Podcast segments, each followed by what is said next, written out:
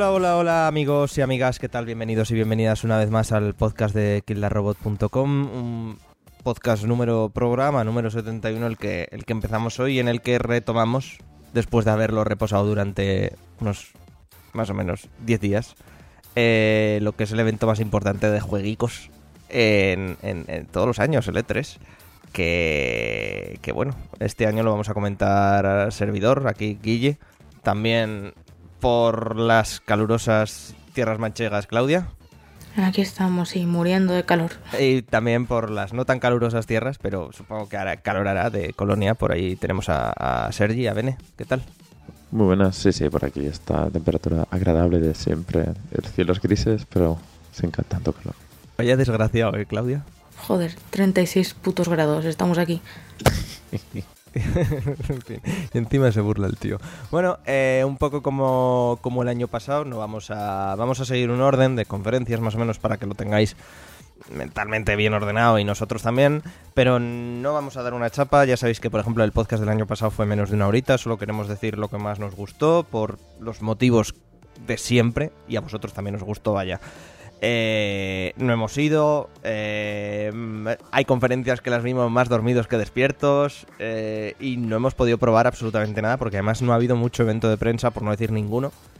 En, como ha habido otros años, de poder ir a probar los juegos aquí, aquí, en, aquí en España. Entonces, no vemos que tenga mucho sentido que hablemos de las 40 cosas que durante 5 o 6 horas que hemos visto todos y eso, entonces vamos a dar pequeñas opiniones sobre lo que más nos ha gustado y, bueno, y, eso, por orden de conferencia. De todas maneras, subimos música y ya nos metemos de lleno con, con el día 9 de junio y Electronic Arts, que fue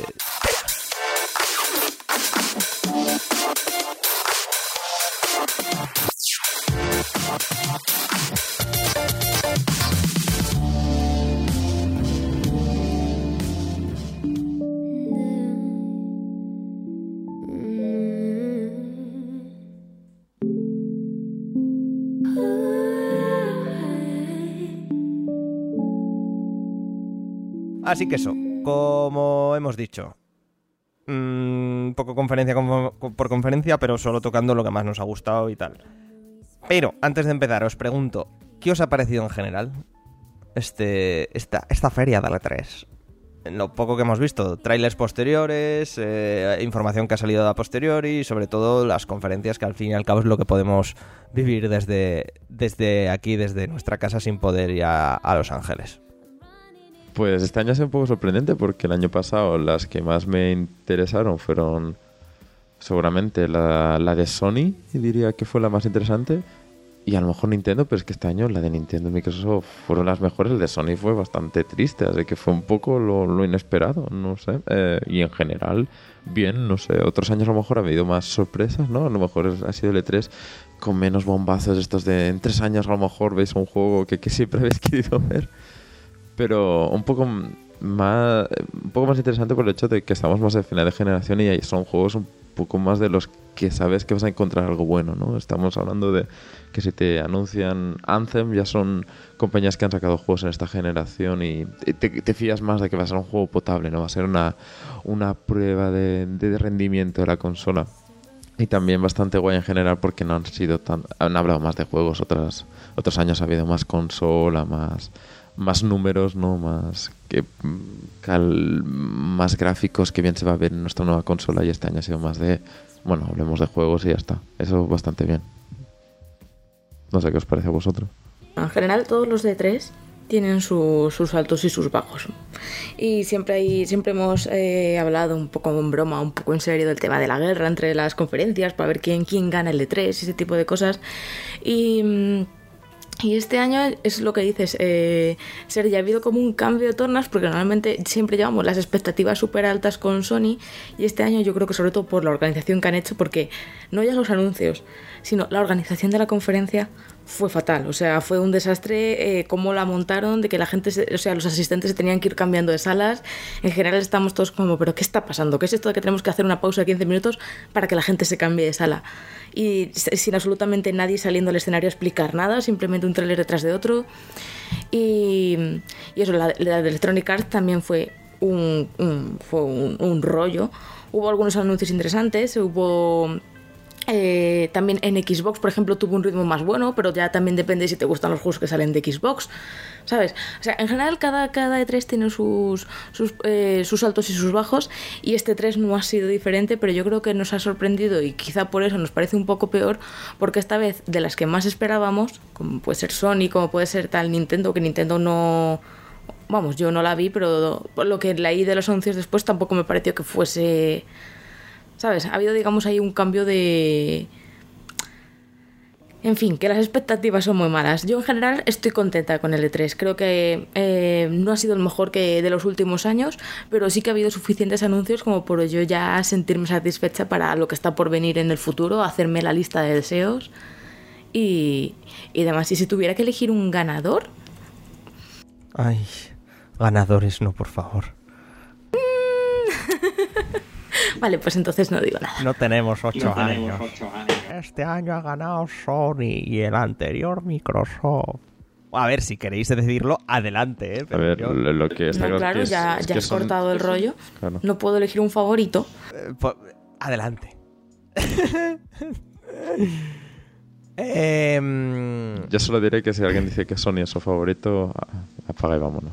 No, no, o sea, eh, para mí este año ha sido como muy, muy raro porque además eh, me tragué todas las conferencias.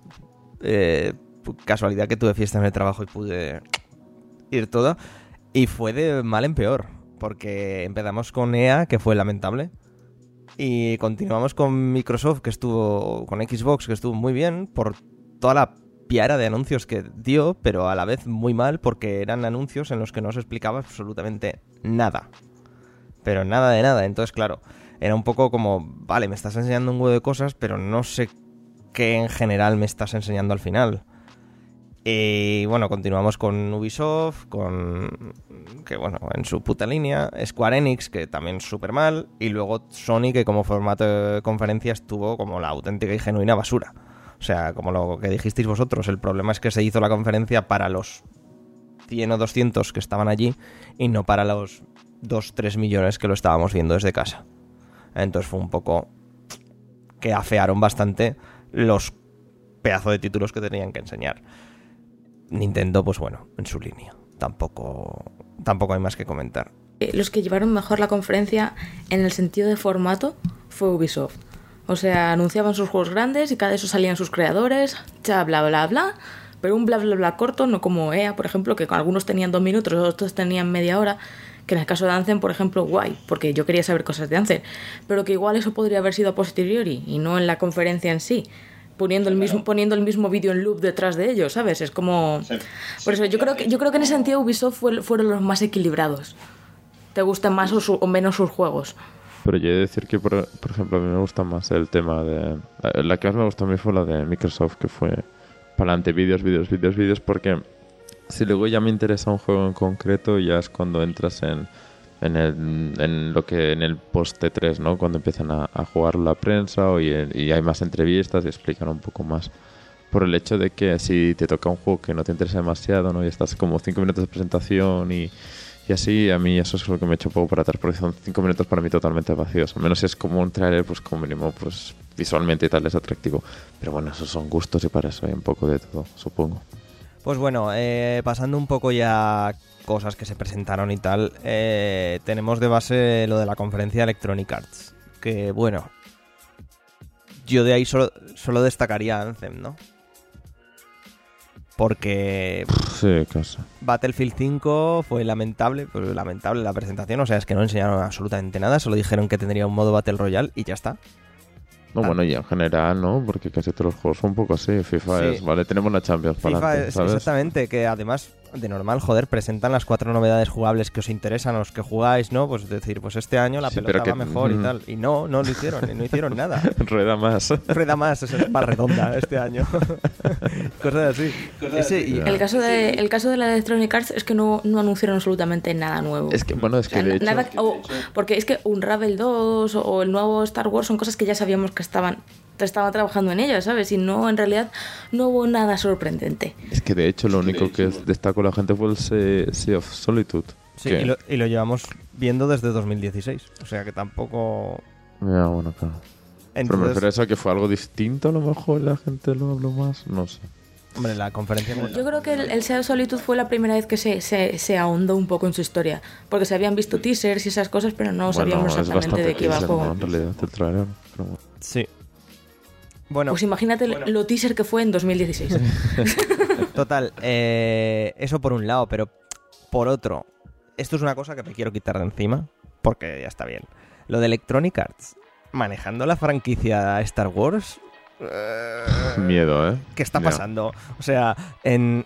¿Cuántos llevan ya? ¿3, 4 años con ella o 5? De creo que un contrato de 10. Eh, han sacado dos juegos. Dos juegos más uno de móvil y el de Respawn, que bueno, que es, es que eso fue yo creo que de los momentos más lamentables del E3 al nivel de...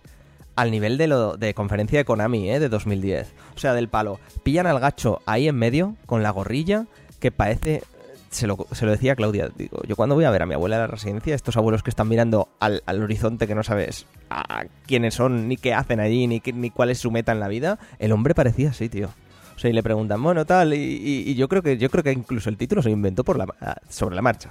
Para- Pero es lo que, lo que comentaba, estaba viendo un vídeo el otro día que comentaba que también es el problema de meter a desarrolladores a hacer de showman, ¿no? Al final de, de- del que tienen que enseñar el juego, hay, hay que se les da mejor, pero hay otros que los pobres que dicen, yo estoy mi día a día ahí trabajando en mi ordenador y de, de repente un día al año me miraron millones de personas y que explique yo bien el juego y lo venda bien, no sé. A veces esto no acaba de funcionar demasiado bien. No, no, está claro, está claro. Y bueno, eh, Anthem, Claudia, cuéntanos tú, que tú estás a tope. es el juego que más destaco. A ver, tampoco vamos a ponernos a contar todo lo que contaron de Anthem porque la verdad es que eh, a nivel de información está claro que Anthem fue la estrella. Fue con lo que empezó la conferencia, con el rollo holograma realidad virtual ese que hicieron ahí, que estuvo chulo. Y fue con lo que acabó. Sacaron a, a Cassie Hudson, a Mark Darra y a todos estos ahí al escenario para que hablaran del juego y respondieran las dudas que tenía la gente y que es bueno lo que podíamos esperar de lo que está haciendo EA para lavarse la cara. Eh, microtransacciones, pero solo de objetos cosméticos, nada de loot boxes, nada de pay to win. eh, bueno, juego con conexión permanente. eh, de que eh, podrás, eh, podrás jugar eh, en solitario con amigos, que habrá misiones de historia, que habrá modo multijugador, que habrá. Bueno, en general hablaron, respondieron todas las dudas que podían tener los fans acerca del, nuevo juego, que había muchas. Hicieron, hablaron un poco ya de su argumento eh, la fecha de lanzamiento, de que se lanzará el 22 de, de febrero de 2019. Y ya están las ediciones, ya están las reservas. En general, saltaron como todos los detalles posibles y que nos interesaban sobre Anthem. Y a mí ha habido, ha habido reacciones muy distintas. Hay gente que está muy entusiasmada y hay gente que es que no lo quiere ni ver. Es que yo creo que es un poco como Fallout eh, el nuevo, que es como 76, ¿no? Que es un poco como esta mezcla de World of Warcraft en el sentido de cómo funcionan las misiones y que a la vez puedas jugarlo solo y tal, a mí me deja un poco de dudas más que nada por la novedad, ¿no? De ver cómo acaba funcionando, de, ritmo de juego, si funciona también como como lo que sería un Mass Effect, ¿no? En el sentido más de historia. Yo creo que es un poco de decir, bueno, tengo un juego lineal que no es para una persona, ¿no? Y a ver cómo funciona el ritmo de las misiones, de la narrativa y todo eso, a ver cómo funciona. Yo creo que es un poco más la, la duda que queda en el aire de cómo va a funcionar. Yo imagino que, que esta gente puedes fiar más y, por ejemplo, de Bethesda, que ya lo comentaremos luego, pues yo no me fío tanto, no sé. Es al final el, el- el dilema de, de lo que, de que el futuro de los videojuegos pasa por lo de los juegos como servicio. Que ya hemos hablado en varias ocasiones y que es el término que sale ahora, como hace un par de meses salía... ¿Cuál salía hace un par de meses? Cada vez las nuevas, las nuevas tendencias que salen, si hace un par de meses todos nos moríamos por el Battle Royale, pues ahora sabemos que el futuro pasa por los juegos como servicio. Y esto, y vamos, las compañías ya lo han anunciado. Por ejemplo, el otro día leí una, una nota de prensa de Warner Bros. que también decía que va a pasar, o sea, que el futuro de sus juegos, de, lo- de la, los de la Tierra Media y todos esos, van a pasar también por convertirse en juegos como servicio. Ubisoft, todos sus juegos, todas sus franquicias son ya juegos como servicio. El mejor ejemplo lo tenéis en los, en los, en los Assassin's Creed, que podéis decir, pero son para un jugador. Sí, pero tenéis eventos semanales, cosas para los que tenéis que conectaros a internet, el, el vendedor este misterioso de armas que aparece una vez a la semana, como el, el en Destiny, todas estas cosas. Todo al final todos están virando hasta esta, esta tendencia que es mantener a los jugadores el mayor tiempo posible. O sea, es que el, jugador, que el juego ya no sean 60 horas y se acabó el juego. Que te conectes todas las semanas porque tienes que comprar X armadura, porque tienes que participar en X eventos, ¿sabes? Todos los juegos van a pasar por ahí. Entonces yo creo que en cosas así como, eh, o sea, Bioware con Anthem o Bethesda con Fallout 76 tienen ahí un este importante para, si, si sus juegos tienen éxito, ¿sabes? Van a suponer, yo creo, un punto ahí importante de cómo van a ser los juegos para un jugador en el futuro. Claro, el tema es que, que, mm, la pregunta sería en el aire, ¿queremos realmente que funcionen o no? ¿no? ¿Que- ¿Queremos que los juegos pasen a ser eso, una experiencia un poco más online? O no, dependerá mucho de cómo funcionen. Estos juegos son, marcarán mucho el, el- el- el ritmo, el para dónde tirar a la industria. Personalmente yo creo que dentro de la industria AAA, porque indies siempre habrá, medio indies, por ejemplo como el Hellblade, también los habrá. Y mm, ahora la, industria de los AAA pasa por que la inversión millonaria no solo se recupere, sino que dé unos beneficios constantes en el tiempo. Y entonces yo creo que al final este tipo de juegos van a tener que pasar, van a tener que pasar por ese aro veo muy, es muy difícil que tengamos un de las sofás para, de todas las compañías o un, un God of War, por ponerte un ejemplo, te quiero decir. O sea, los estudios de Sony son estudios que los tienen ahí que cada vez que sacan un juego te venden otro, otra tanda de mil consolas. Bueno, es que los third parties, por decirlo de alguna manera, todos están tirando para ahí. Los, los, las tofas que dices son todas las exclusivas de consola. Claro, pero por, por- por eso mismo te digo que esos pueden permitirse hacerlo. Sí, adem- además yo creo que, que es lo que toca. O sea, lo no sé con quién lo hablaba, no sé si contigo, Claudio, con quién. Eh, llevamos con los juegos costando 60 euros desde Play 2 y Xbox y GameCube. Y no ha sido así el coste que tienen para las empresas los juegos. Entonces, los juegos por servicio es una cosa que tenía que llegar sí o sí, ya que lo de las loot boxes, con razón, se está manejando ya a, esferas de, de gubernamentales del, hecho de que eh, es de gente que puede tener un problema de enganche, de ludopatía, etcétera. Entonces los juegos como servicio tenían que llegar antes o después porque hay que recuperar una inversión, pero al consumidor parece ser que no se le puede cobrar el juego de base a 120 euros, que es quizá lo que tendrían que estar costando ahora mismo los juegos. Pero bueno, también te, te diré que por otro lado cuestan 60 euros, pero luego muchos juegos de los que hablamos allá, por ejemplo, entre DLCs, entre mm, ediciones especiales y tal, mm, muchas veces habrá cobrado 120 euros de salida. No, no, sí, sí, pero me refiero que 120 euros de salida costarían y no te cobrarían más DLCs. Los cobran y meten DLCs. y Ya bueno, pero, el pero ese desarrollo por las... eso mismo. Pero ese es el Season Pass, ¿no? Quiero Sí, decir, Exactamente, por eso hasta supongo Nintendo lo tiene ya, ¿sabes? que Lo de los Season Pass es, digamos, el, el paso anterior a los juegos como servicio.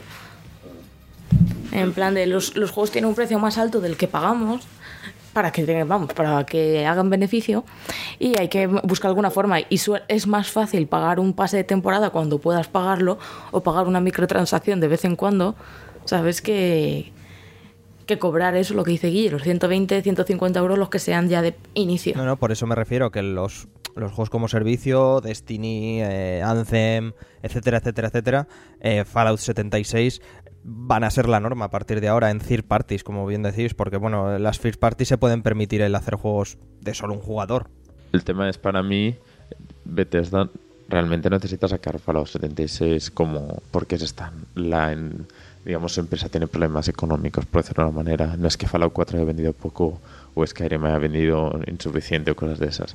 Y, y es el claro es el tema no tú dices bueno es el siguiente paso sí pero como que creo que hay compañías que lo necesitan y hay compañías que bueno ya que van a sacar más beneficio pues se, tiran del carro No, no, ya, ya. La primera que no era... En, yo para pero en, es en- en general, perdona Sergi, ahora que lo dices, creo que ninguna de las tres compañías que sacado juegos eh, de estos, o sea, Activision con Destiny y Overwatch, eh, eh, EA ahora con Anthem y Bethesda, creo que ninguna de las tres como tal lo necesita. O sea, es para maximizar Claro, es lo todo lo que- que se pueda beneficios. No es por llevarlos al contrario, pero que también me parece un poco eh, innecesario. Por qué beneficios van a tener igual. Si Anthem es bueno, van a recuperar beneficio. Eh, van a tener beneficio seguro.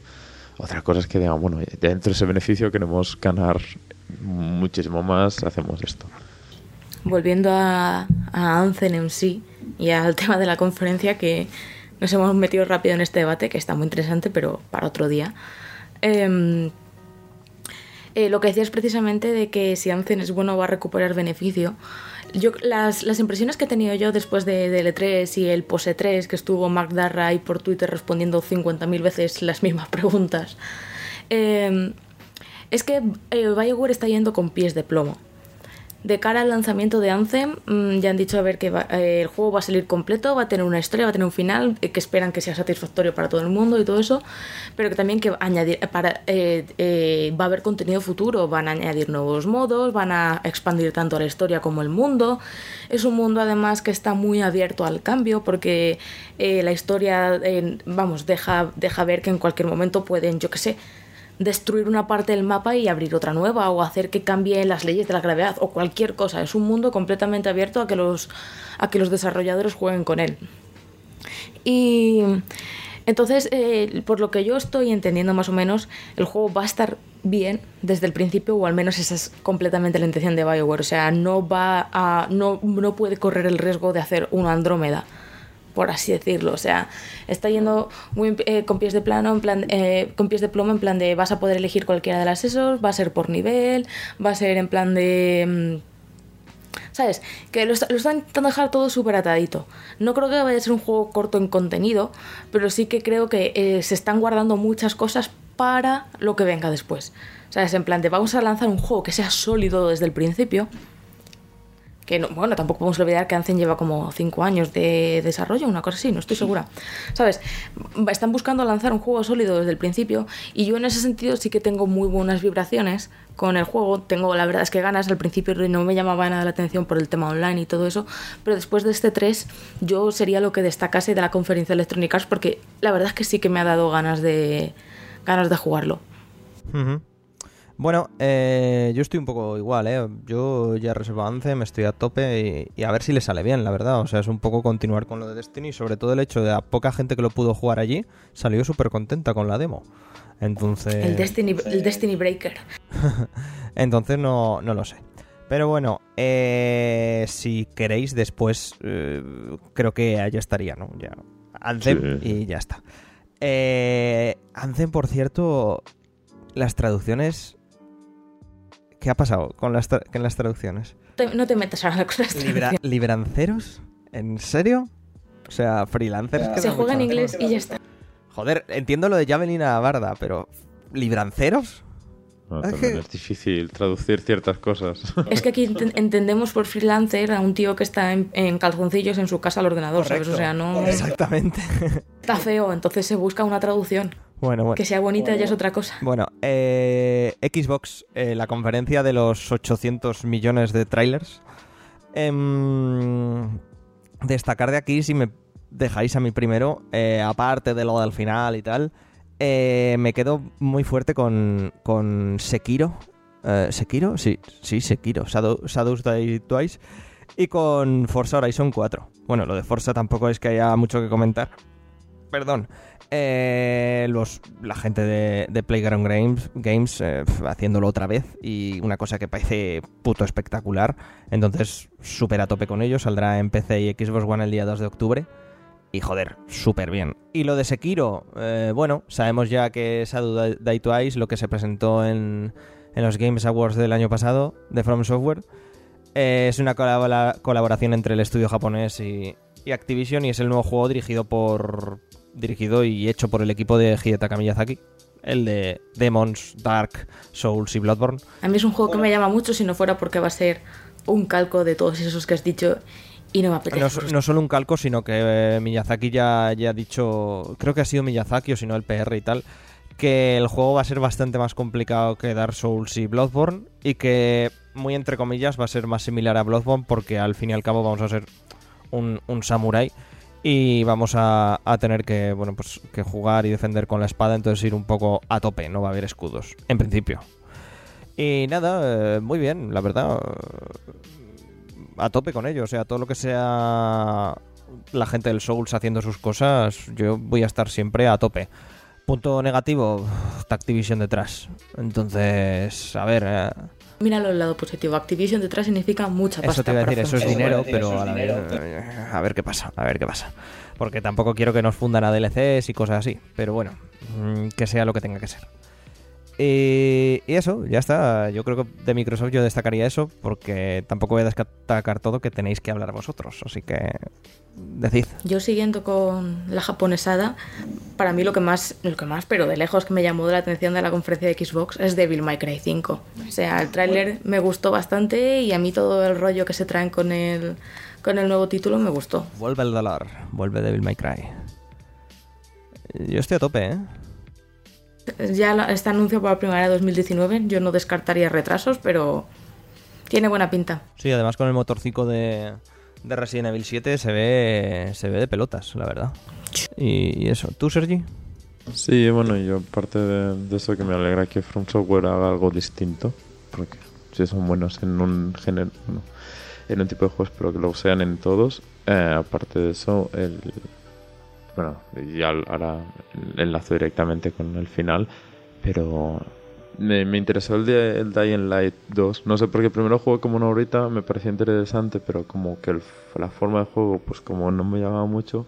Y esa es como que lo han mejorado y tal. Y me parece típico juego que el primero, pues está bien, pero no es como indispensable de tener. Y este me parece que van a pulir la idea inicial y que va, va a estar guay. No sé, me, me apetece probarlo, la verdad.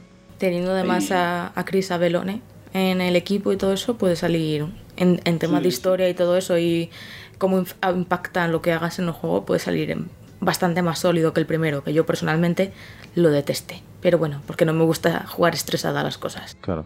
Y, y aparte de eso, pues ya hablamos de, de lo que sería el juego, a lo mejor del E3, diríamos, por repercusión y todo, que sería el Cyberpunk 2077, que la última vez que grabamos dijimos que no teníamos muy claro para dónde iba a ir y todo eso, y la verdad es que nos ha, a mí me ha callado bastante la boca, porque realmente me apetece mucho lo que ofrece. No sé, por- a ver, el trailer tampoco es como GTA, ¿no? Tampoco tienes muy claro qué vas a hacer al final en el juego bueno, ya me entendéis, porque conoces GTA, pero cuando ves el trailer tampoco sabes muy bien qué, qué de lo que ves es realmente el, el gameplay o que es solo bonito.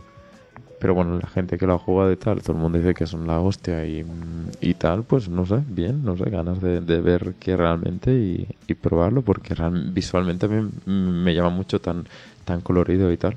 No sé vosotros. Me lo esperaba, la verdad, eh, menos colorido, más, más Blade Runner. Por el primer, por el primer tráiler y por lo que era el juego de rol, ¿eh? Que va a tope, o sea, esta gente sabemos que hace juegos de la hostia, los polacos eh, y las polacas. Adelante con ello. Pero, sí que es verdad, que me lo esperaba súper oscuro. Dije, joder, cuánta luz.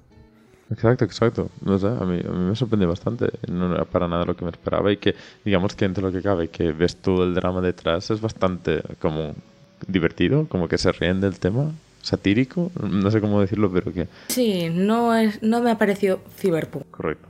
En el sentido de Cyberpunk. O sea, yo esperaba algo pues que fueran fieles un poco más a rescatar lo que es el Cyberpunk, ¿sabes? Todo el tema de crítica social, eh, económica, todo ese tipo de cosas. Y mm, el tráiler es, mm, es que me ha, me ha parecido también, te digo, que iba, buscaba llegar a un público amplio. ¿Sabes? En plan de no descarto que luego, que luego CD Projekt le meta una profundidad que no hemos podido ver en el primer tráiler.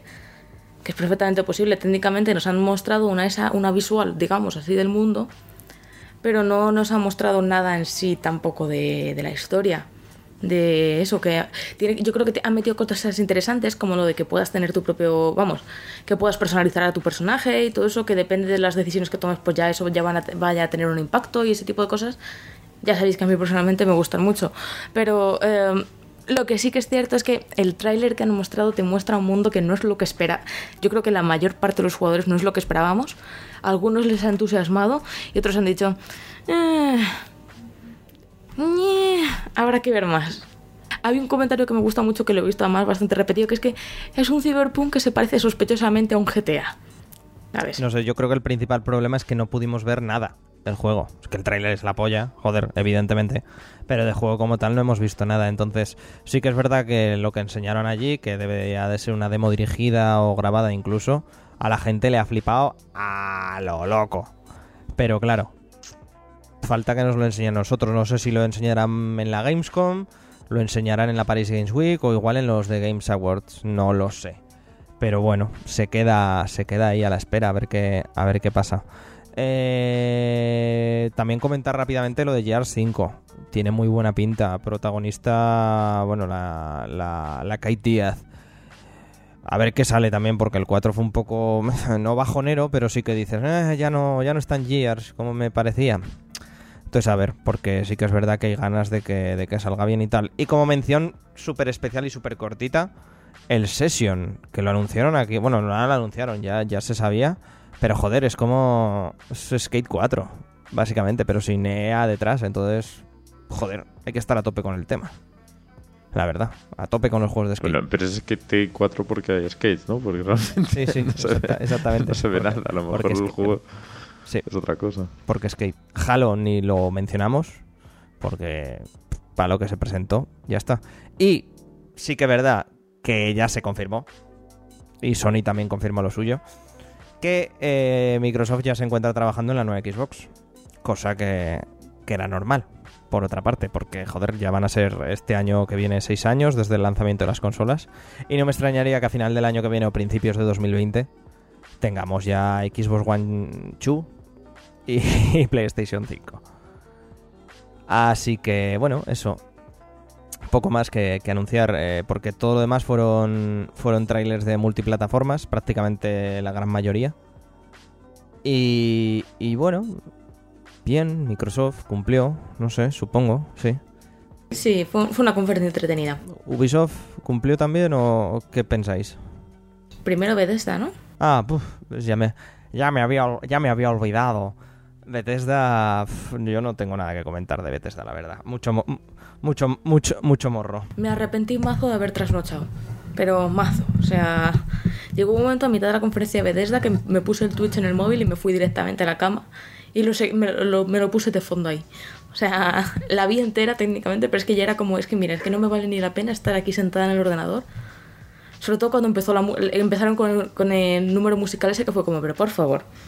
Es, Que es muy, es muy tarde. muy ver. tarde, es muy tarde. Eh, Me reía porque los de Eurogamer eh, Reino Unido ponían tweets a veces y cuando empezó a salir eso, pusieron como una imagen de ellos como que estaban a punto de tirarse por la ventana, ya de decir, oye, por favor, por favor, ya vale, por favor. Es que lo que comentaba el otro día, que Andrew WK, este, no sé cómo se decir en inglés, pero que, que es en plan de, de que, bueno, está guay, digamos, dentro de lo que cabe, que tus canciones están aceptables y lo pones ahí sin contexto, sin nada, y es como, ¿quién quieres que le moleste ahora mismo? Que sabes cómo puedes poner ahí. Yo pensaba que era un desarrollador o algo así. De repente coge y se pone a cantar y yo, pero ¿qué está Sí, sí, pasando? sí, sí.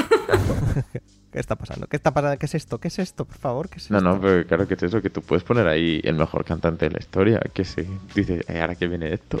Ya, ya. ¿A qué- No, no, sí, es qué- que es, es que es total, total, es que no, no, no pinta nada. Y pff, ah, juegos que... Bueno, ¿qué os pareció a nivel de anuncios? Bien, no sé.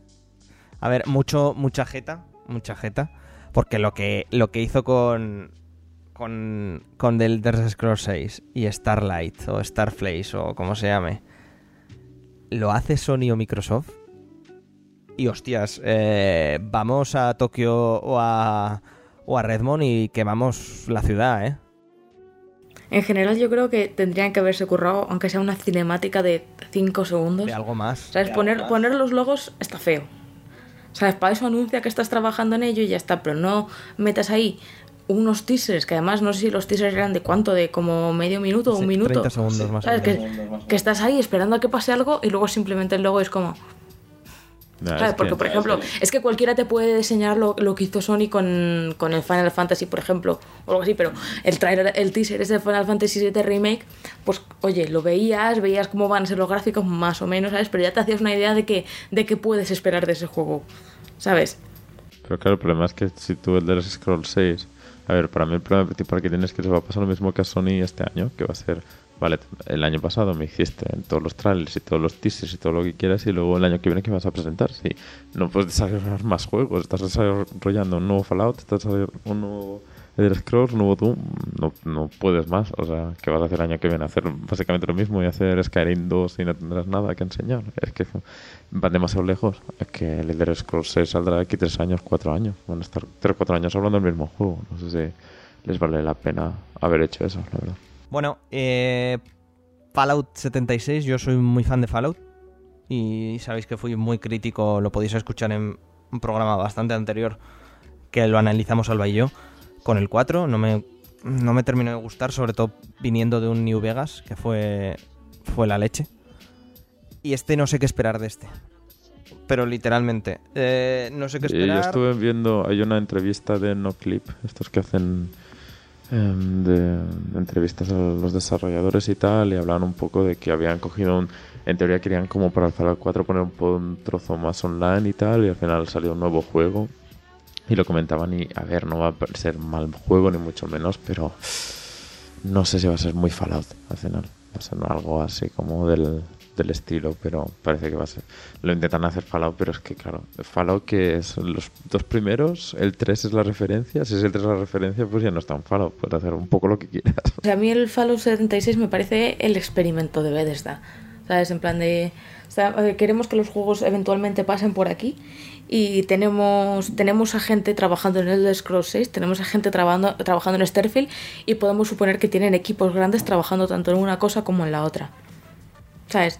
Teniendo después un, y qué pasa que hay que sacar una franquicia que sea superventas porque no sabemos cómo va a vender el Wolfenstein, no sabemos cómo van a vender los, los DLCs del Prey, teniendo en cuenta la, las pocas unidades que se vendieron tanto de Wolfenstein como de Prey, pues quizá no muy bien. ¿sabes? Y, y el Rage 2, que yo creo que ha tenido una aceptación más bien media, ¿sabes? Que está ahí y ahí no... Claro, claro. Te quiero decir, entonces, ¿qué hacemos? Pues sacamos un nuevo Fallout. Pero ¿qué, cómo, ¿cómo sacamos un nuevo Fallout? Que la gente compre, pues simplemente porque lleva el nombre de Fallout, pero para lo que no tengamos que destinar demasiados recursos. Pues coge modelos que ya conoces, coge un mundo, coge el mismo mundo, coge los mismo, el mismo motor, coge los mismos modelados que ya tienes y mételo en online y vamos a ver cómo funciona. Imagínate que le funciona bien. Sí, sí, pero parece que por lo que le escuché en la entrevista de tal parecía más bien que el juego como que no habían planeado este juego, que les ha salido este juego y bueno, van a aprovechar a ver hasta qué punto funciona y ya está. Por eso digo, me parece un experimento barato y que les puede salir muy bien o muy mal. Espero que bien, porque bueno, pero también... van a ser, van a ser los, los grandes ingresos de, de Bethesda hasta que saquen los nuevos títulos grandes. Pero también es cierto que con el... Es un poco con lo, de fans que hay, las posibilidades, probabilidades, posibilidades que tienes de sacar opciones de, para sacar rédito económico, ¿sabes? Quiero decir, es fácil en un juego así poner micropagos y tal, pues pinta bien. Económicamente, si lo venden esas el millón de unidades inicial, a lo mejor ya sacan suficiente para. Claro, es que eso, Fallout tiene una base de jugadores muy grande. Pues mételos un juego donde puedan vestir a sus, a sus estos como quieran, les meten las microtransacciones cosméticas y que puedan jugar entre ellos, que puedan unirse para ir a matar monstruos, yo que sé. En lo que esperas para The Elder Scrolls es la opción más fácil, más barata, y si gana, pues es que van a ser todo beneficios. Van a ser todo beneficios porque necesitas un equipo chiquitín para hacer esto. Que no sé, la verdad, es que yo no sé qué esperar del 76 y es que además sale otra vez en una fecha rara, sale en, segunda en la segunda semana de noviembre, creo que el día 14, si no me estoy eh, columpiando mucho. Y para esa fecha yo creo que... Es que vamos... Para que todo el mundo tenga un personaje de buen nivel para, las vacaciones de Navidad, para irse con sus amigos no, de. No, no lo sé, pero joder, es que para, para, ese día estaremos todos con el Red Dead Redemption 2. Es que no... Es que no lo sé. Que esa es otra que, que habló al final. haré una microeditorial al final del podcast. ¿Qué cojones es lo de poner en las dos semanas de febrero y las dos semanas de octubre todos los juegos? No, porque sacas más rédito. Es, principio de trimestre. sus razones tendrán. Este más financiero. Lo de febrero, porque ya ha pasado la cuesta de enero. Y lo de noviembre, porque tienes el plus de la gente que se lo compra el lanzamiento, más luego el plus de la gente que lo compra por Navidad cuando aún es nuevo. juego de la editorial ahora. Coger por culo a los dos. no, pero no, no me parece bien. Todos ahí juntos. Quiero comprar y quiero jugar. dejadme libre, hombre. Ya, pero bueno, ya. y luego estamos en el otro tema, ¿no? Que ahora no hay ningún juego nuevo. No, exactamente. Es que ese es el problema, macho. Es que tenemos tres meses sin nada y luego un mes con todo. Y es como, por favor, joder, yo qué sé. Ellos sabrán, evidentemente, bastante más que nosotros tres juntos. Total. Sí, sí, pero, Pero- Que, lo sacas una semana antes y a lo mejor ya destaca suficiente para que lo compres antes de que salga Red Dead Redemption, ¿sabes? Pues son dos juegos completamente diferentes y el público que vaya a ellos va a ser diferente y el Fallout 6 no importa cuando lo compres realmente, o sea, no les hace falta tener un éxito día one, day one, ¿sabes? En plan de... Sí, total. Eh, Bethesda, ahí se quedó. En fin. eh, Sí, sí, ya está. Dejemos. Todas. Yo es que no destaco, no destaco nada de Bethesda.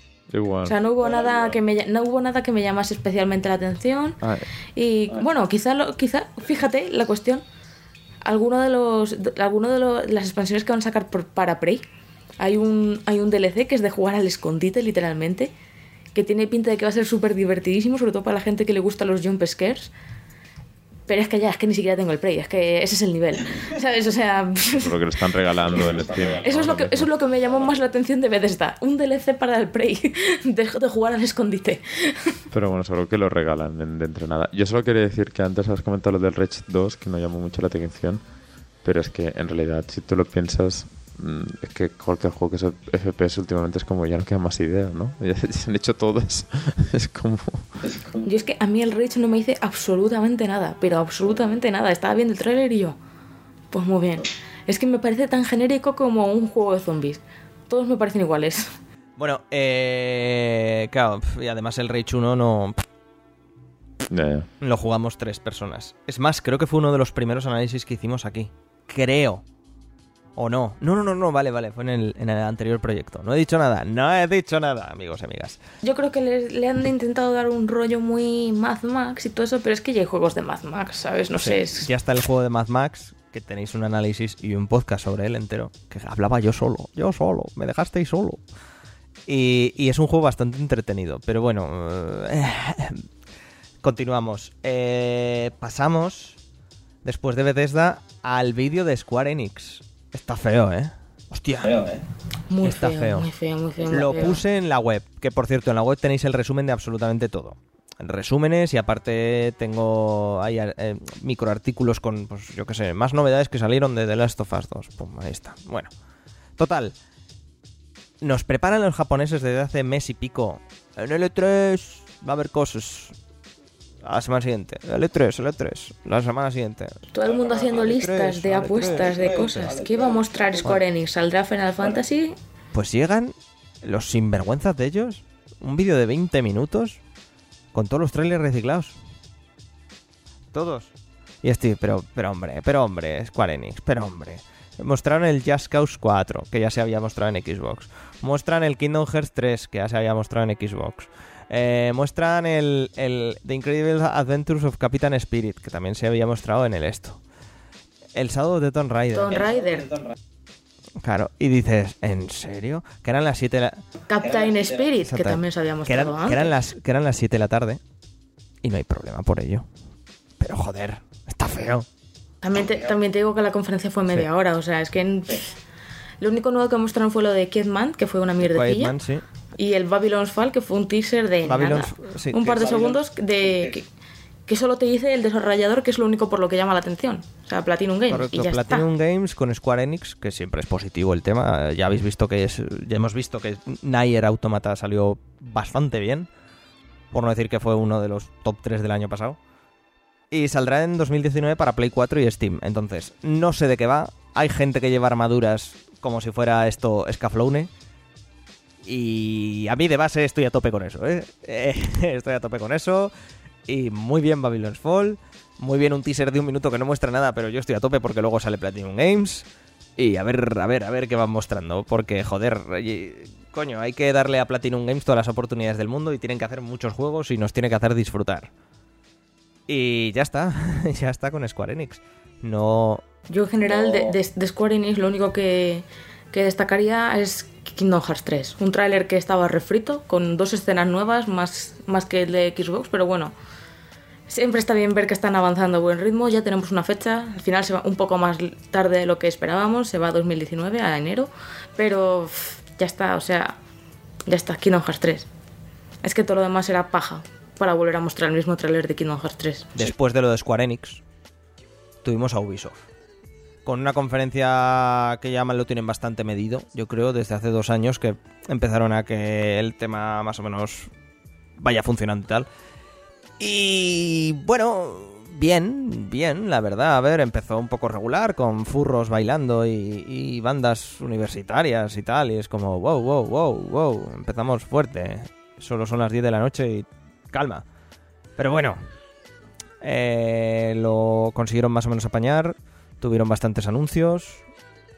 General más o menos bien. Destacar, destacar. Yo me quedaría directamente con Assassin's Creed Odyssey.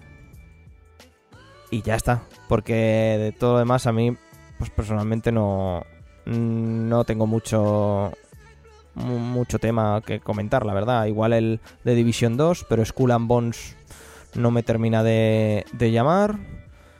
For Honor, pues tampoco lo he, lo he llegado a jugar, lo mismo que el Siege. Y de Crew 2, pues no demasiado. El único pero que comentarle a la conferencia, y a Ubisoft sobre todo en general, es el, morro y la sinvergonzonería que le han echado con lo de Beyond Good and Evil 2. Y. Y la. Me saldrá. Y la colaboración con la plataforma Hit Record del actor Joseph Gordon Levitt. Me parece de ser unos hijos de puta y unas hijas de puta el hacer eso. Y ya está. O sea, pedirle a los artistas y a los desarrolladores y gente que está en su casa empleando su tiempo y su dinero en hacedme assets y si me gustan, igual salen en el juego e igual os lo pago. No, macho, no. No es así. Eso no es así. Ya está, aquí se paga por todo, punto. Y si no te da el equipo de desarrollo, pues retrasa más el juego o, o no lo saques, o invierte más. Pero no hagas esto para ahorrarte costes y dejar que la gente haga pues lo mejor de su trabajo, encima seleccionarlo y ya si acaso le pagas después. Y a saber cuánto. Me pareció muy feo. La verdad, muy, muy feo y muy de sinvergüenzas. Y ya. Y eso es todo. Ubisoft. Ustedes. ¿Qué? No, bueno, aparte de eso, lo que has dicho, que estoy totalmente de acuerdo, pues el trailer de Beyond Good nivel 2 está bastante chulo. Ya ver si consiguen hacer algo guay ahí, pero eh, parece demasiado más tontico todo lo que quieren hacer, así que entiendo que ahora sea en plan, uff, nos falta de esa gente para hacerlo, pues vamos a tirar de cualquier manera para sacarlo adelante y no, no, no lo veo bien tampoco, ¿no? Que son estas cosas que dices, pues no te va a dar para tanto, pues haz, haz un juego más pequeño, que tampoco nadie te ha pedido que Good a nivel 2 aquí el juego más grande de la historia con más contenido y tal. Nadie, busca eso en Beyond Good a nivel, así que pff, es problema. Y si la están liando tanto, pues deberían ellos solucionarlo. Y ya está. De resto no me interesa mucho. El Assassin's Creed pinta bien, pero es que es otro Assassin's Creed, así que... ¿Tú, Claudia? Yo en general, como os he dicho antes, la conferencia de Ubisoft me gustó mucho el ritmo y hubo muchos trailers que me molaron. O sea, que me molaron. O sea la, la cinemática de Beyond Good a nivel 2 me pareció genial, me llamó muchísimo la atención el juego. Lo que, por ejemplo, el, el E3 anterior, con el trailer anterior que sacaron, no me había llamado tanto. Los trailers de Division 2 y de Skull and Bones y todo eso, incluso los de For Honor y todo eso, me gustaron mucho. O sea, me, me lo pasé muy bien viéndolos y tal y hicieron que, vamos, que me llamase la atención y que me gustase lo que estaba viendo, aunque eventualmente no los voy a jugar porque en ese aspecto yo luego, por, por- aunque algo me interese, luego soy muy selectiva a la hora de jugar, por no decir que juego poquísimo. Pero... Pero eso, pero sí, yo también destacaría claramente el Assassin's Creed Odyssey porque el Assassin's Creed Odyssey me encantó. Fue empezar a ver las primeras imágenes, que empezaran a salir las primeras informaciones, luego los gameplays, luego tal, y yo estoy vendidísima a ese juego, pero vendidísima. Con el Origins me llamaba, no sé qué tal, porque me gustaba todo el tema de egipcio y todo eso, pero al final no lo he jugado ni tengo intención porque no... Lo vi, pues eso, como me pasa como el de Witcher 3, lo vi muy amplio, un montón de tal, los gameplays tampoco me mataban, no sé qué. Pero este juego, el Odyssey, sí, sí. La mitología me... O sea, todo el tema de mitología, al final cuando sale el Minotauro y todo eso, o sea, me, me llamó muchísimo, me gusta todas las novedades que han puesto jugables, lo de la selección de diálogo, lo de todo eso. No sé, sí, sí, a mí me, me llamó mucho y es un juego de, de la conferencia junto a Anthem, son los dos seguros que pretendo jugar. Mm. A ver, además está muy bien. Con las posibilidades de jugar con los dos protagonistas, han confirmado ya que Cassandra es la, la oficial, la canon. Y con un poquito más de novedades respecto a lo que hicieron en Origins, me parece muy, muy bien. Ya hablamos Adri, Adri y yo. en el podcast de que Origins fue un paso adelante muy grande para la saga y estaba muy bien. Entonces, con que cambien un poco la ambientación, añadan cuatro cosas, pulan cinco y encima, pues eso, le han añadido más cosas roleras del palo, pues las interacciones que acabas de comentar, romances, etcétera, y la posibilidad de dos personajes. Hay que estar muy a tope con ello, la verdad. Está bien. Esperemos que cuando termine la trilogía, porque sí que es verdad que si os acordáis, en 2015 creo que fue, se filtró que iba a ser todo esto, que iba a ser que íbamos a ir a, Egipto, a Roma y a, y a Grecia. Ya tenemos dos confirmados. Espero que el año que viene, cuando hagan el de Roma, vuelvan a parar un año o dos con la saga. O, pare, o paren incluso de manera indefinida. Para volver a, a repensarla un poquito y volver a sacar. Yo creo que es espectacular, la verdad, lo que hicieron. Sí, yo creo que le renta mucho. Origins, Origins gustó muchísimo. O sea, y realmente es el mejor de la saga, a pesar de que a, nivel personal, ya lo comenté en el análisis, eh, que, o lo escribí en el análisis más bien, eh, que la historia me parece un poco floja, pero es una cosa de la que adolece la saga desde siempre. Excepto Ezio que, que más o menos dice, ¿no? Tiene un pelín de carisma, todos los demás, pues bueno, están ahí. Pero está muy bien, muy bien. A tope, a tope con las guerras del Peloponeso. Y eso. Em, PC Gaming, eh, rápidamente, algo que queráis comentar. Yo solo tengo un, una cosa que decir. Uf, este, este voy a estar muy a tope que es el, sable. No sé si lo habéis visto, es con un tráiler precioso que parece dibujado todo el tráiler por Moebius. Así que hay que estar bastante, bastante a tope con, ello, la verdad. O sea que, muy bien, muy bien. Que seguramente uno de estos juegos que empecé, empecé que no estamos hablando sea el juego del año y todas esas cosas, pero bueno, eso es otro tema. No, no, sí, eso, eso sobre todo. Porque Claro, que luego estos juegos son los indies, estos que es más sorprenden de mejores ideas y tal, pero que claro que hasta que alguien, hasta que no se hacen famosos, pues ni, idea. Correcto. Que por cierto, habla, siguiendo con el PC Gaming, para mi punto de vista la mejor conferencia porque presentaron muchas cosas, aunque también entiendo que haya gente que este formato no le gusta, presentaron muchas cosas que puede gustar más o menos, pero cuando las presentaban, a pesar de que tenían interludios de mierda y tal, que eso, bueno, pues mata a cualquiera. De publicidad. Exactamente, pero cuando las presentaban sí que es verdad que aprovechaban para el tráiler y un minutillo dos decir, pues mira, el juego va de esto, el juego es esto, a pesar de que en el tráiler habéis visto esto, pues se podrá hacer lo demás. Eso solo sería, sin más. Eh, ese tipo de formato me gusta, porque sí que es verdad que, por ejemplo, en, Microsoft estuvimos muy abandonados de eso. Eran muchísimos trailers, pero nadie explicaba nada. Entonces fue un poquito como que nos quedamos un poco ahí con las ganas. Pero bueno, ¿algo que comentar, chicos, de PC Gaming? No, no. Pues Sony, en una de las conferencias más lamentables que se le recuerda a los japoneses, la verdad. Ya hemos hablado antes de esto, el tema de la conferencia del formato estuvo fatal, así que vamos a pasar ya directamente a, a ver, que abrir, abrir con, con Santa Olaya está muy bien, pero no. Pero no. No, no funciona, es lo que hablábamos antes de Andrew KW. Total, eh, muchas novedades por parte de, de, Sony, la verdad, las que presentó. Bueno, novedades, cosas nuevas de cosas que ya conocíamos. Ah, iba a decir, todo ya lo conocíamos, que por lo mejor el... Eh, Kingdom Hearts 3, que ya lo hemos hablado, pero aquí tuvieron un tráiler nuevo, que está muy guay, con Piratas del Caribe a tope, que cuentan más cosas. Y. Para mí es al revés, que saber del Caribe es como me tira muchísimo para atrás. y es gusto personal, imagino. Em, ¿qué, os, ¿Qué os gustó a vosotros? Tampoco hay mucho, tampoco hay mucho donde elegir. Ghost of Tsushima es lo que más me llamó a mí la atención. O sea, el, juego este de samuráis que está haciendo Sucker Punch se veía de locos.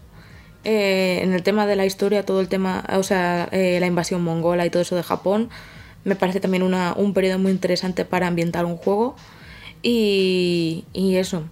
Eh, o sea, lo que vimos de gameplay, comillas gameplay, estaba súper preparado y tal, entonces tampoco es una cosa de la que te puedas fiar demasiado. Pero, pero no sé. Sin fecha de lanzamiento a la vista, no creo, creo que podemos esperar que el juego no salga hasta 2020 por lo menos. Y entonces aún tiene mucho trabajo detrás, pero lo que es la premisa, eh, el estilo gráfico y visual y todo eso llama muchísimo la atención. Y como exclusivo de Sony, yo creo que está destinado a ser otro destacado de la consola. Sí, a ver, además, eh, no sé cómo irá en el apartado jugable, pero en el apartado visual, Sucker Punch, visto lo visto con los Infamous, va a cumplir de sobrísimas. Aparte, en las entrevistas hablaban como que se habían inspirado mucho en las películas de Kurosawa y demás, y sí que es verdad que se nota en el tráiler. Así que será un juego que no solo juguemos nosotros, sino también las infantas. Entonces eso siempre está, siempre está muy bien, siempre le da caché a los títulos. Eh, ¿Tú, Sergi? ¿O algo más que comentar, Claudia? Hombre, yo creo que el juego que más espero es Last of Us 2. Uf, ¿qué digo? Es que es, que es muy obvio, pero es como, ¡guau! Joder. Claro, claro, Por eso, eh, por eso prefiero empezar yo con uno que no fuese el que ibais a decir los No, dos, no, seguro. A ver, problema porque no tengo Play 4, pero aparte de eso, o sea, me, me llama muchísimo. Y bueno, pero como todo el mundo, no sé, será guapísimo y tal. A ver si consiguen que la jugabilidad sea un poco más. Bueno, es que ya se ve, no es la misma jugabilidad del 1, pero más pulida. A ver si consiguen. Para mí lo que me falló más del primero a lo mejor era más variedad de enemigos o de situaciones y tal, que eso me falló un poquito del, del primero, lo veía bastante igual todo el rato, pero aparte de eso, solo por la historia ya, quiero jugarlo. que comentaron en las posconferencias que hace Sony, que hace bueno, entrevistas a los desarrolladores y tal, que sí que va a tener un montón de un montón de novedades, la verdad, respecto respecto al 1. Aparte de, de que les ha, les ha mejorado, me saldrá, eh, a la, la inteligencia artificial, que si os dais cuenta en el tráiler, que además se nota, Bueno, es que son personas, ¿no? Quiero decir, en el primero no había, no matabas casi personas. había, pero Bueno, no... Era más centrado en. Claro, claro, era más centrado en Sí, zombies. depende, ¿no? de, depende de la estación del año y demás. Eh, aquí, por ejemplo, eh, si os dais cuenta, mm, no es como, eh, tú, se llaman por su nombre. Que se parece una tontería, pero se llaman por su nombre y cuando alertas a uno, no alertas a los 150 que hay en el mapa. Alertas a, pues, a un cacho de los que hay en el mapa y a partir de ahí sí que se va expandiendo si consigues, o sea, si no consigues matarlos cuando los tienes que matar y demás. Eh, ah, va a haber un montón más de, de- enemigos. Justo lo que lo que vemos de la capilla es cuatro años después de- del final de, de Last of Us 1 en, en Jackson y la demo, el gameplay que se vio como tal, es cinco años después. Además han confirmado que vamos a tener dos, dos timelines, dos... no me está saliendo. Eh, timelines, bueno, dos timelines por los que jugar, o sea, vamos a tener una época y otra. Y luego dicen que Joel sigue por ahí perdido en Jackson, no han querido especificar mucho. Yo sigo pensando que está que está que está comiendo tierra, la verdad. Y eso y han bueno, pues eso han- es que han añadido un montón de cosas. Muchos más enemigos, lo que dices tú, Sergi. Ahora se puede saltar. Eh, por ejemplo, cuando te metes ya en la hierba no estás cubierto al 100%, depende de la densidad de la hierba, de la altura, etcétera. No sé. Bueno, son cositas. Sí, sí. son cosas Pues que eso. se puede permitir Naughty Dog porque lleva 15 años trabajando en esto y con un montón de pasta y, y eso. Como que 15 años trabajando en The Last of Us. Hombre, sí, a ver, 15 años me refiero. Esto empieza en Uncharted y, y poco a poco han, han ido Bueno, añadiendo pero- cosas y añadiendo cosas y añadiendo cosas. Y por eso acabas de las tofas como acaba y tal. No sé. Me parece que, que esto otro estudio normal no lo puede hacer en 3 años o en Hombre, 5. claro. O sea, Hombre, no, desde luego. El estudio normal no tiene esos millones. A eso, me, a eso me refiero. Y, nada, joder, muy bien, muy bien. Y supongo que aquí los tres ya no vamos a decir de... Es que el gameplay parece que, joder, es Naughty Dog. Nos llevan dando en la boca desde Uncharted 2, entonces... No, yo no creo que sea tanto, porque el Uncharted 4 también en la, lo que era las demos era muchísimo más, eh, como decir, más cinemático todo lo que pasaba, pero sí que habrán detallitos que serán flipantes, ¿no? Me imagino. Sí. Joder, lo de cuando coge las flechas y se las mete al carcaj y son como cuatro flechas has cogido, pues cuatro tienes. Es como... Uh, uh, uh, Sí, sí, eso es lo más probable, uh, pero a tope. las animaciones faciales y tal las veo un poco demasiado for- difícil que sea real. Pero bueno, que son pequeñas cosas que tampoco... Sí. Eh, Spider-Man también guay, joder, no sé, bien. No, bueno, yo, yo resto de cosas como sí, sí, son juegos que va- van a estar bien, pero bueno, destacar tampoco. In- In- Insomniac bien haciendo sus cosas. Eh, y luego el Resident Evil 2, que va. Ya por fin conocemos el remake, que saldrá el 25 de enero del año que viene. Y vamos, eh, con el motor de, de Resident Evil 7, con, con desmembramientos de zombies y con Leon más guapo que nunca. Entonces, joder, poco más que comentar, igual que Devil May Cry 5, a tope con ello. A tope con ello. Y bueno, eh, hay un elefante en la habitación. un elefante kojimista en la habitación. Y es el tráiler de Death Stranding, que, que sigue sin eh, comentarnos nada. No nos muestran nada. Parece que va a ser ahora un... que ha sido el meme de L3, que va a ser un juego de de UPS Simulator o Seur Simulator. Eh, ¿qué, os, qué os ha parecido o, os da igual eh, directamente? Sí, es que, quiero decir, hasta que no sepa qué tienes que hacer en el juego, pues tampoco. Quiero decir, si tú ves el tráiler de Zelda, puedes pensar también, ah, solo vas a escalar y tal, y luego es como los mejores juegos que se han hecho, ¿sabes? Que no sé. Eh, Yo, yo, es que es mucho escepti- escepticismo porque es como, sí, sí, pero lleváis ya tantos años desarrollando y aún no tenéis un gameplay así que, no, no sé, es que no, no me llama mucho de, de momento el... O sea, me llaman los trailers, me parece muy interesante visualmente y tal, pero es que tal lo que han enseñado es lo típico que si lo hacen bien va a ser una pasada, si lo hacen regular va a ser un aburrimiento total, así que ya se verá. ¿Tú, Clau? A mí es un juego que me intriga. Básicamente porque estoy harta de que ver un, un tráiler tras otro y, y comerme la cabeza en plan de ¿pero por qué es esto? ¿Qué se está pasando? ¿Qué me quieres decir, Kojima? Pero no sé, no sé. O sea, es un juego que me llama muchísimo la atención y todo eso y que probablemente te vea jugar Guille. Pero me llama más en plan todo el misterio que envuelve al juego en sí que el juego en sí. Sí, no sé. Bueno, creo que es lo que más han enseñado también. Es que ah, a mí me parece increíble. O sea, como después de cuatro trailers nos... Vale que yo soy muy fan de todo lo que ha hecho este hombre. Mantiene, es que es eso, man- mantiene la atención, pero nadie sabe realmente qué está pasando en The Death Claro, o Stranding. sea, es como ves los trailers como con la boca abierta, parpadeando muy fuerte, ¿sabes? Como decir, eh, ¿qué es esto? ¿Por qué me gusta? Pero a la vez no, pero a la vez sí. ¿Por qué? ¿Por qué?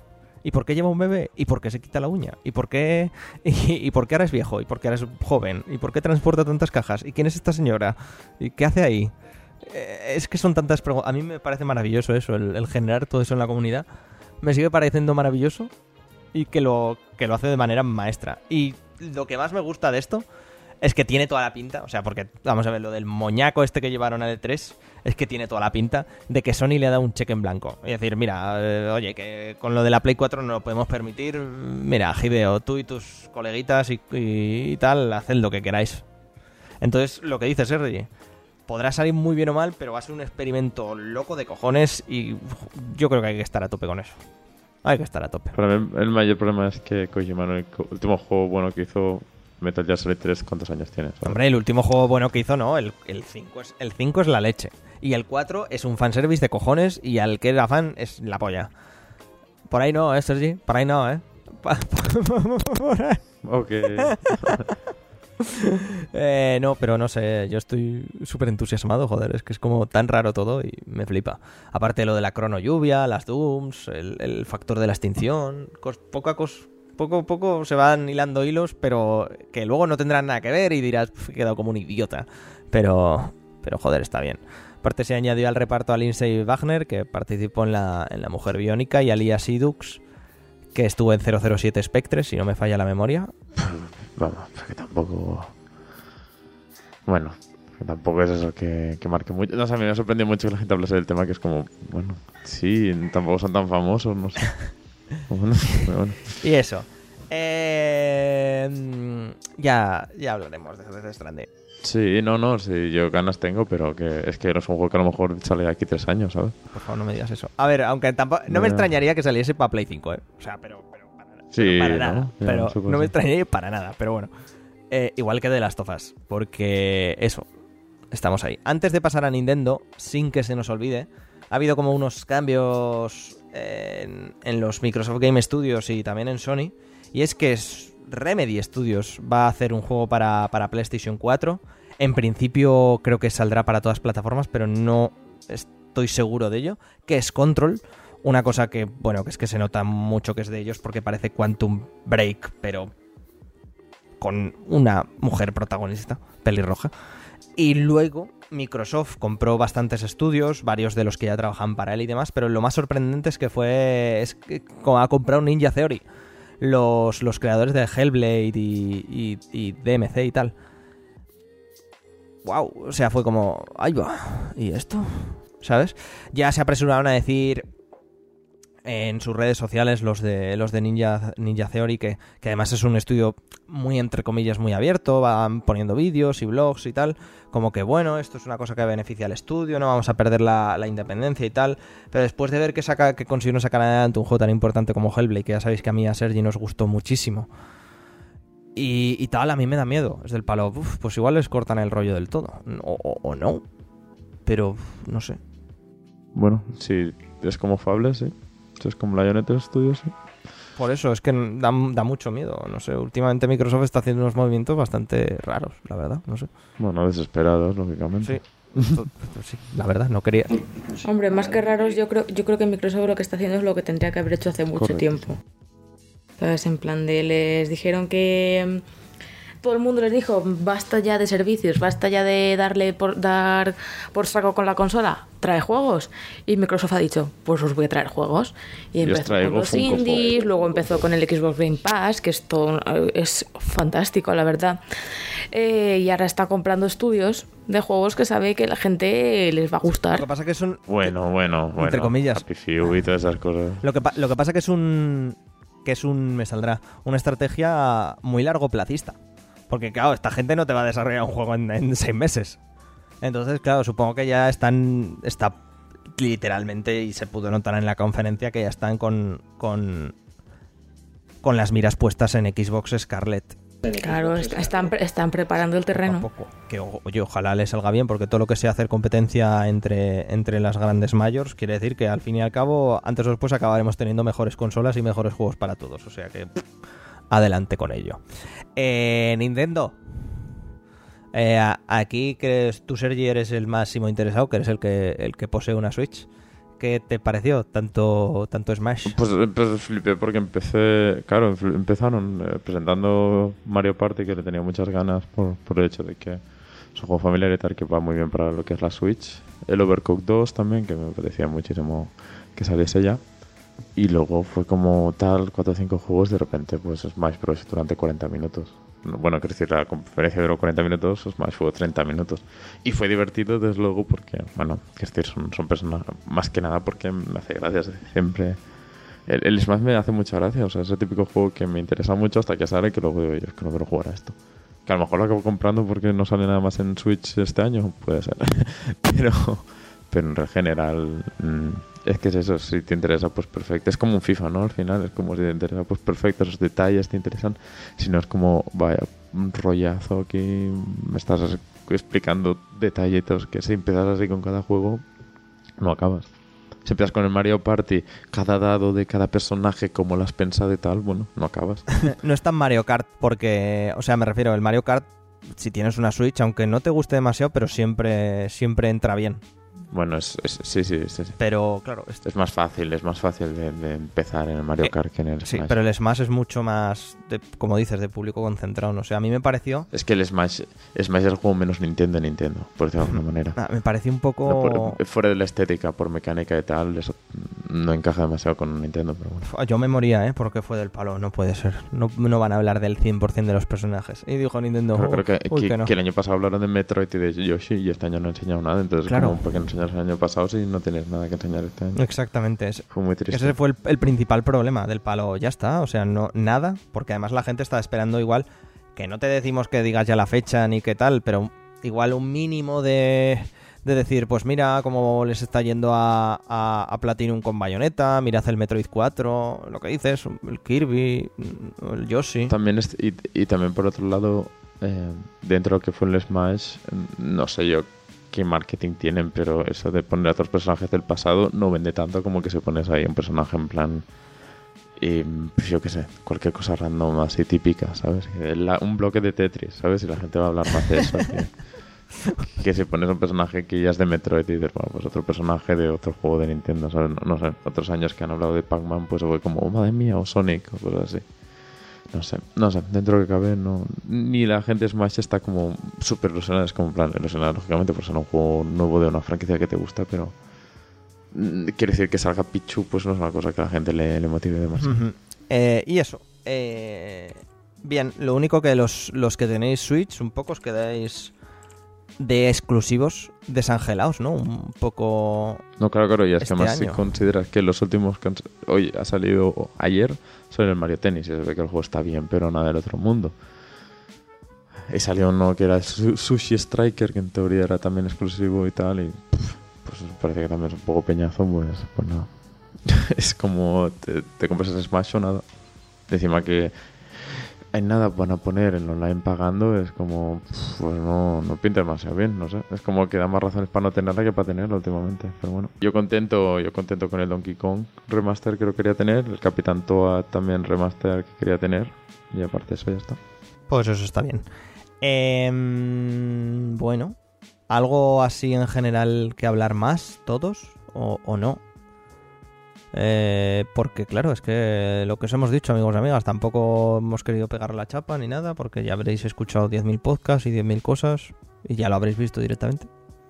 Nada más así que añadir, ¿no? No, no, está bien. Que, que nos vamos a cagar en octubre y en febrero. ya está, sin más. Eh, pues eso, eh, subimos música y, y ya está, y ya está, ya está.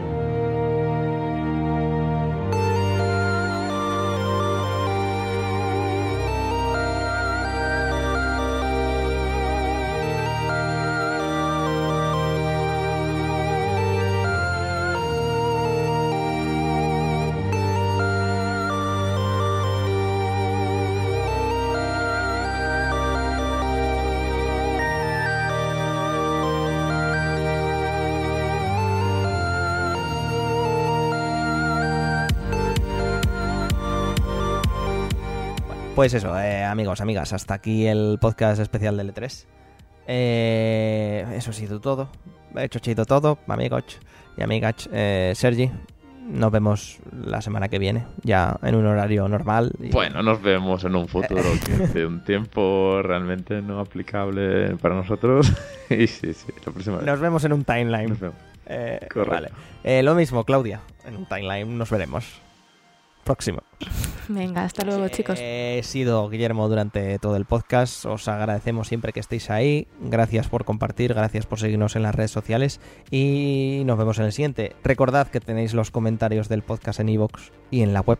Comentad y si queréis los leemos en los próximos programas. Un abrazo a todos y a todas. Nos vemos en el siguiente. Adiós.